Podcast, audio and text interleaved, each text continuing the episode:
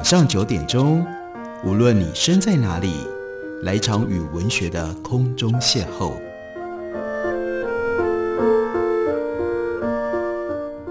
杨照谈书，邀您一同遨游文学世界，认识古今中外的经典之作。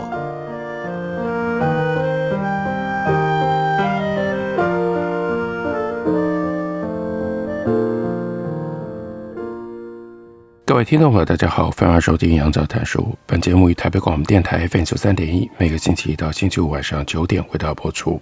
我是杨照，在今天节目当中要为大家介绍的这本书书名非常的简单，是一个大家都知道的非常重要地理现象，但它同时牵涉到非常复杂的人文历史，那就是喜马拉雅。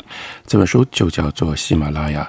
这是麦田出版刚刚从英文翻译过来的一本新出中文翻译书。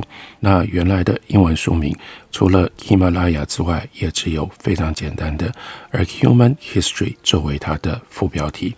这本书的作者是 Ed Douglas。Ed Douglas 他从这样一段引文开始了他的这本书。这引文是：大地问毕士农，为何你以山域之形现身，而非以己身的形态？毕士农回答说：“山中存在的喜悦，又于众生当中所存。因山无感于热，无感于冷，无痛无怒，无惧无欢。吾等这三种神，会以三月的形式居住在大地，来护佑众生。”然后他就说：“一九九五年的夏末，我搭机到印度，展开攀登喜马拉雅山的初体验。那已经是将近四分之一个世纪以前的事情了。”当时季风威力仍然非常的强烈，德里的部分地区已经成为水乡泽国，许多地势较低的街道淹没在泥黄色的水里面。我们在雨中搭乘巴士往北行，到了 Rishikesh 停留过夜。这座小镇就位于河水暴涨的恒河岸边。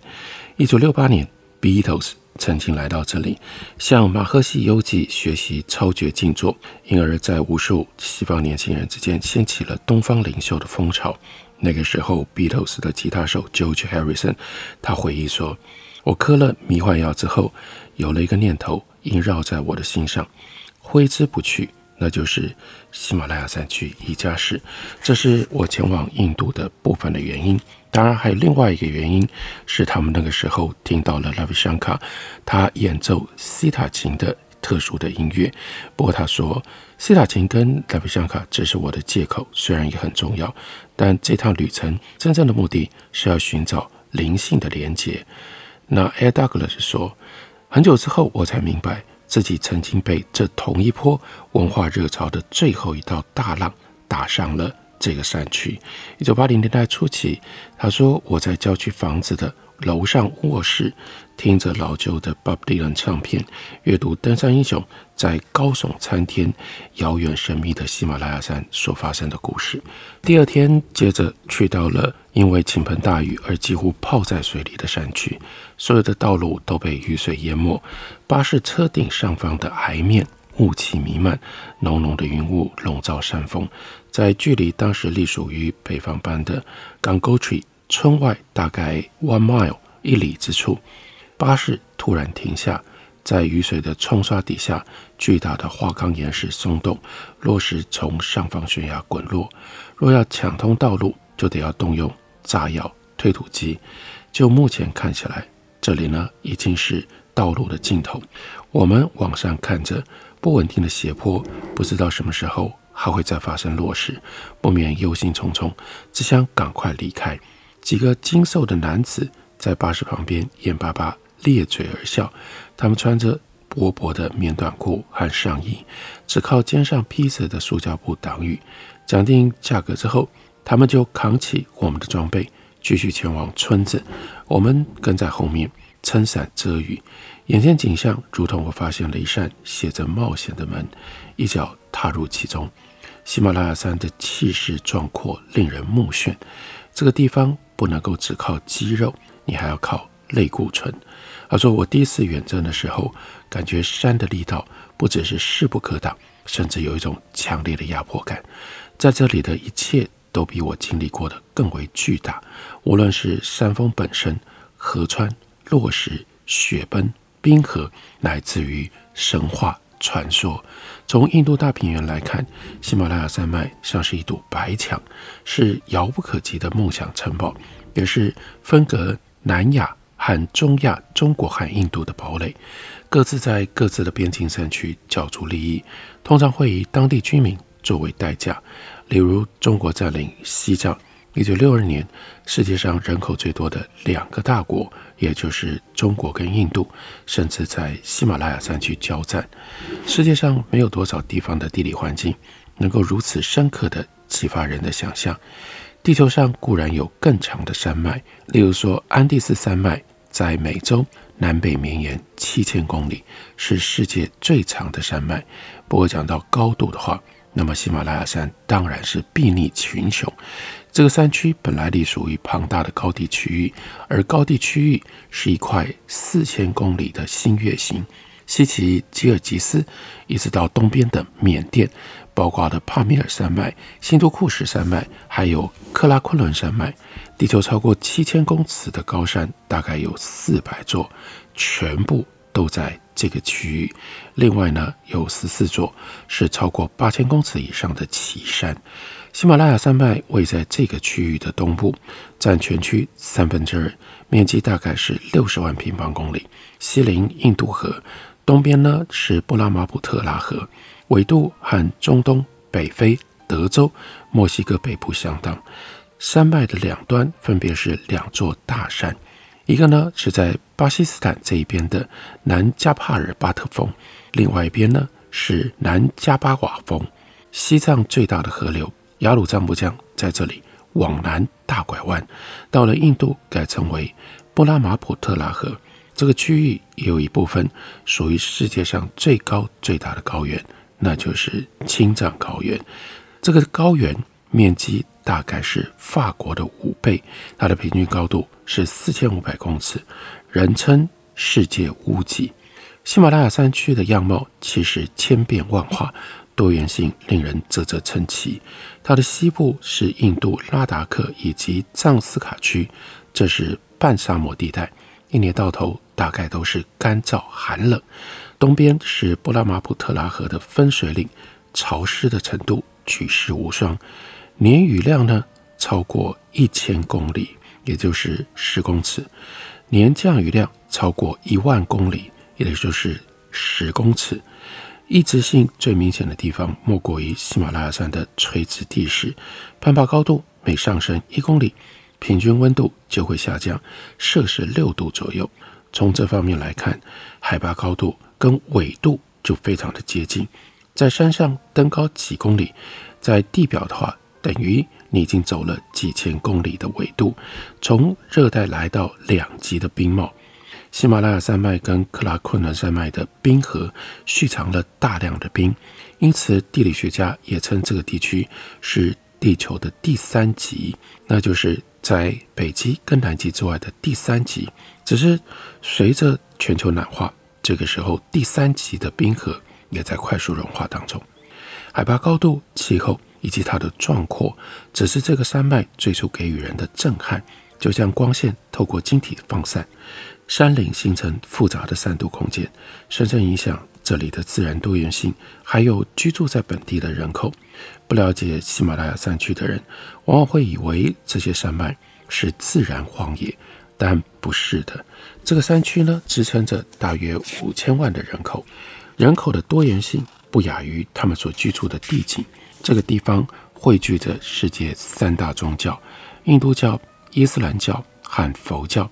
喜马拉雅山区每一座谷地的人类史都和地理环境密切相连。向阳坡或背风的山坡，相较于缺乏这些优势的宁静地带，更适合人居住。看了一眼，你就会看得出阴影当中的峡谷和躲在山脊线背风面的一小块平坦向阳地有什么样的不同。这里的地形光是规模就出人意料地深深影响着人类的活动，最终也影响了人类的生理机能。不久以前，要在这里行动，就只能够仰赖步行，或者是骑乘动物。想要在喜马拉雅山区海拔的三级村庄展开一天，可没有那么样的轻松。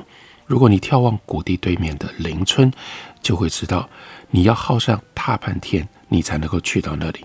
天色未明，你要先往下几千英尺，来到山谷下方的河边，接着在午后的炙热骄阳底下，费力攀登对面的斜坡。和其他地方一样，在这里，水是最重要的，水能给予生命，也能夺走生命。而在喜马拉雅山区，甚至是能够。而在喜马拉雅山区，水甚至是能雕琢山脉的建筑师。水先以冰河的样貌出现，之后是汹涌的融雪和雨水撕扯，并且冲刷山脉。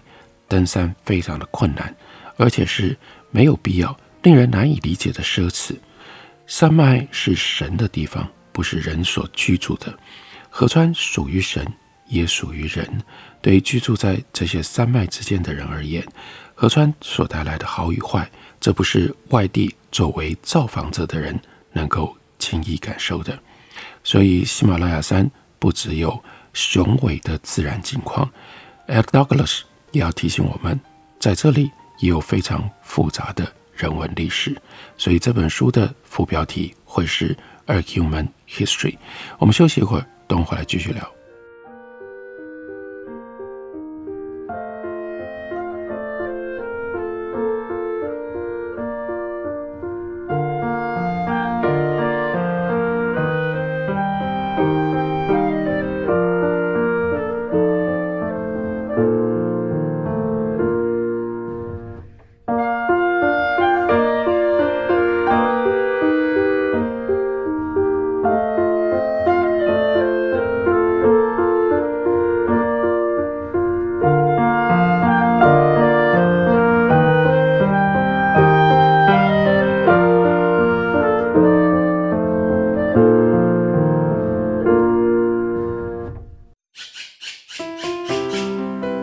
大家好，我是刘克襄。亲近自己的城市，找回城市的温暖。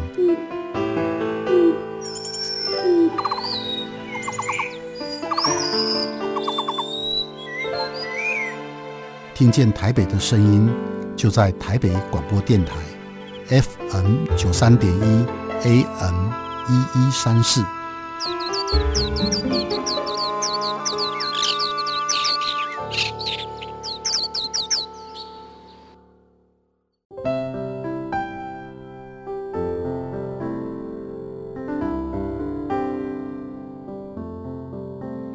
听见台北的声音，拥有颗热情的心，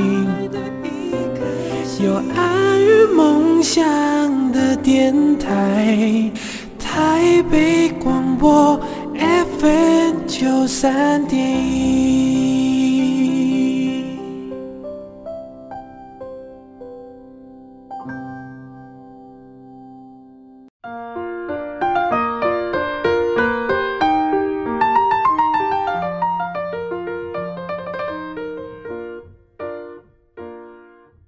感谢您继续收听《杨照谈书》。本节目于台北广播电台 FM 九三点一，每个星期一到星期五晚上九点，为大家播出到九点半。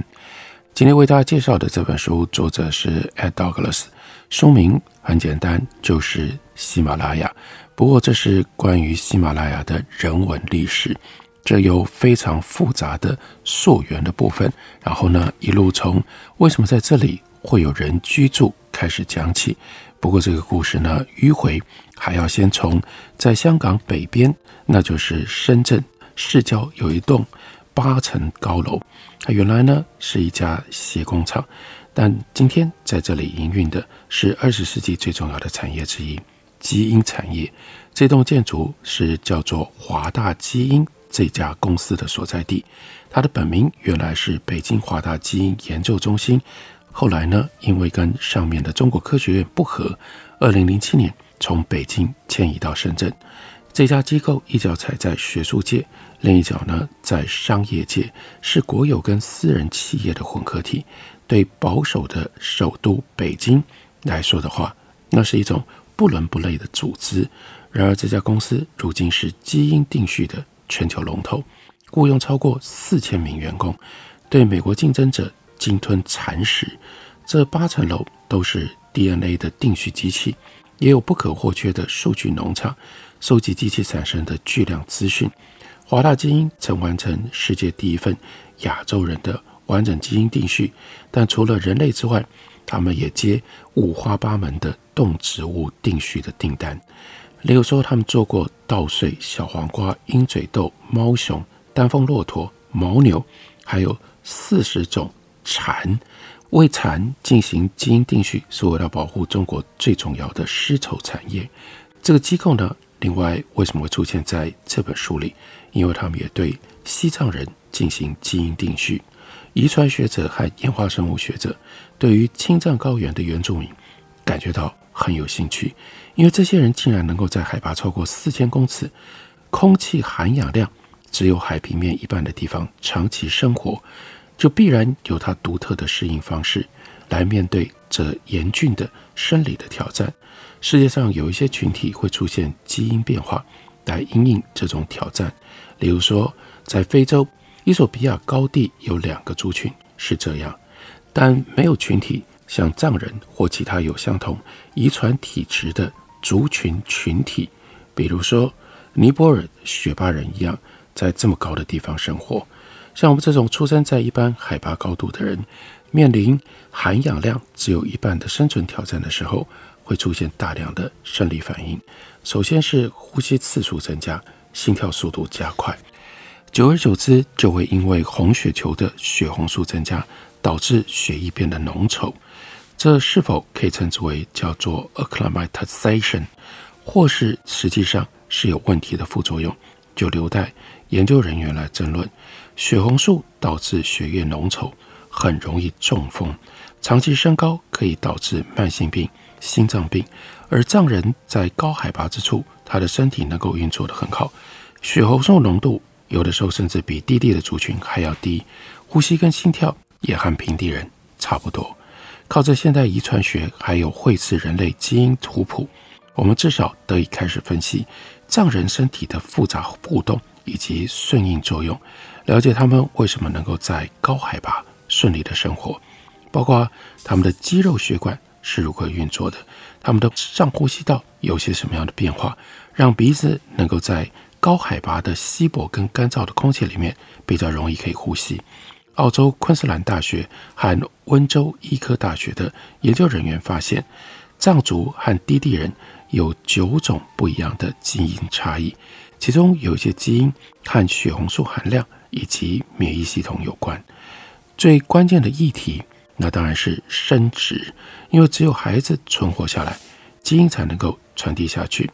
那 Ed Douglas 他就说：“我曾经在四千五百公尺的青藏高原中央，来到了一处用牦牛皮所搭的帐篷，看到一名刚出生的宝宝在母亲的怀抱里，那是一次相当震撼的经验，在。”方圆八十公里之内，没有任何的医院，也没有助产士。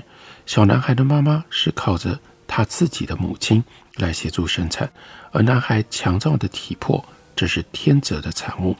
藏族女性演化出比较大的子宫动脉，能够维持氧气流动，符合健康的水准，帮助胚胎长大。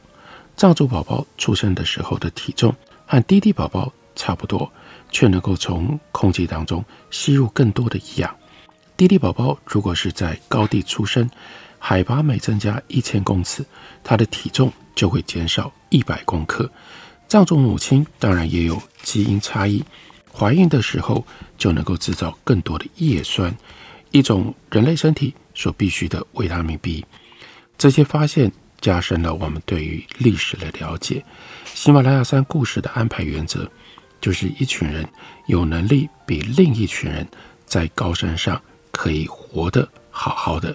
如果从山脉南边的谷地往上攀爬到高山去，你会明显看出种族的转换，从南边的次大陆低地以及东南亚族群变成青藏高原的族群，而那一道看不见的门槛大概是在海拔三千五百公尺处漂浮着。在这种基因缝合带的北边的民族，大部分是提伯亚人，也就是博德人，也就是藏文里面的 Tibo。在这条缝合带以南以及东边的中国低地，居民就不具备有这样能够在高海拔自在生活并且繁荣发展的遗传适应。然而，这个差距并不符合任何现代的国界。国界通常是沿着山脉的新月形分布。族群跟国界的不协调，在最近的这几个世纪，已经变成了政治紧张局势的来源。第二次世界大战之后。一九四九年成立的中华人民共和国政权主张，有藏族人口分布的喜马拉雅山区是属于他们的。那里其实是由印度跟尼泊尔治理。在目前的政治脉络底下，西藏是很具有争议性的领土，无怪乎研究藏族的起源变成了一个相对也是危险的场域。恐怕没有其他的研究会有更具有争议性的脉络。例如说，二零一零年。声名卓越的《Science》杂志，他就刊登了一篇研究，声称找到目前已知人类最快的演化速度案例。这个案例就在西藏人身上。后来，全球的报纸都报道了这项研究。这个研究的主要作者是易星和汪建，两个人都在北京华大基因研究中心任职。这份报告声称，藏族跟汉族的特殊基因差异是三千年前。才发生的。先前已知最快的基因变化是七千五百年前北欧人的乳糖容忍度。对于推动国族主义叙述，要西藏归属于中国母国人来说，这项研究的意义很明显。藏族是汉族的旁支，是在已有历史记载的时间框架下分裂出去的。但考古学家认为，这项主张毫无道理可言。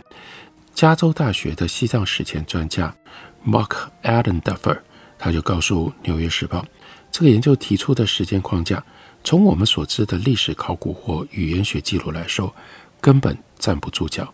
虽然青藏高原的考古学样貌远不如喜马拉雅山区南面来得完整，但当然还是有足够的证据直接挑战人类定居于此的历史，并不像北京华大基因研究中心。科学家主张的那么近，除了海拔之外，居住在西藏的另外一个关键要素是气候。大概在五万年前，青藏高原干燥寒冷，植物非常的稀少，山区有大量的冰河。后来气候改善，降雨量增加，气温升高，草地茂盛，促成了高原原生种的有蹄类动物种类变化，数量也增加了，野生牦牛。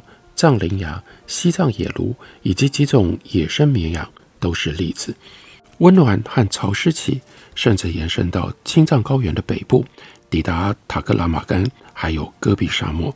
因此，更可能有人就从北边迁移进来。这证据包括在大约三千一百公尺的柴达木盆地，我们所找到的石器。这辽阔的盆地位于青藏高原的东北角，石器历史。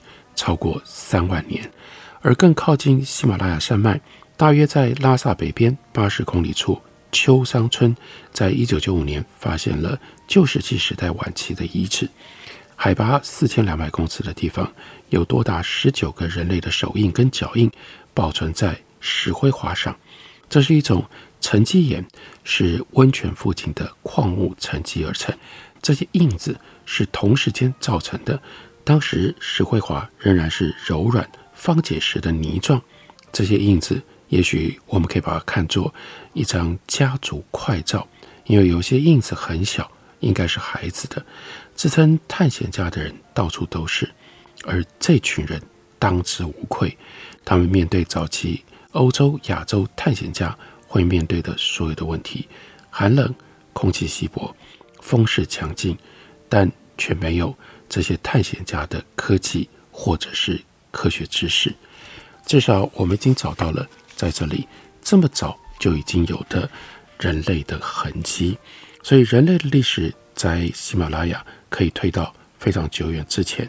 而如何诉说、如何记录，这一段喜马拉雅的人文历史，因而就不是那么简单、那么容易的一件事。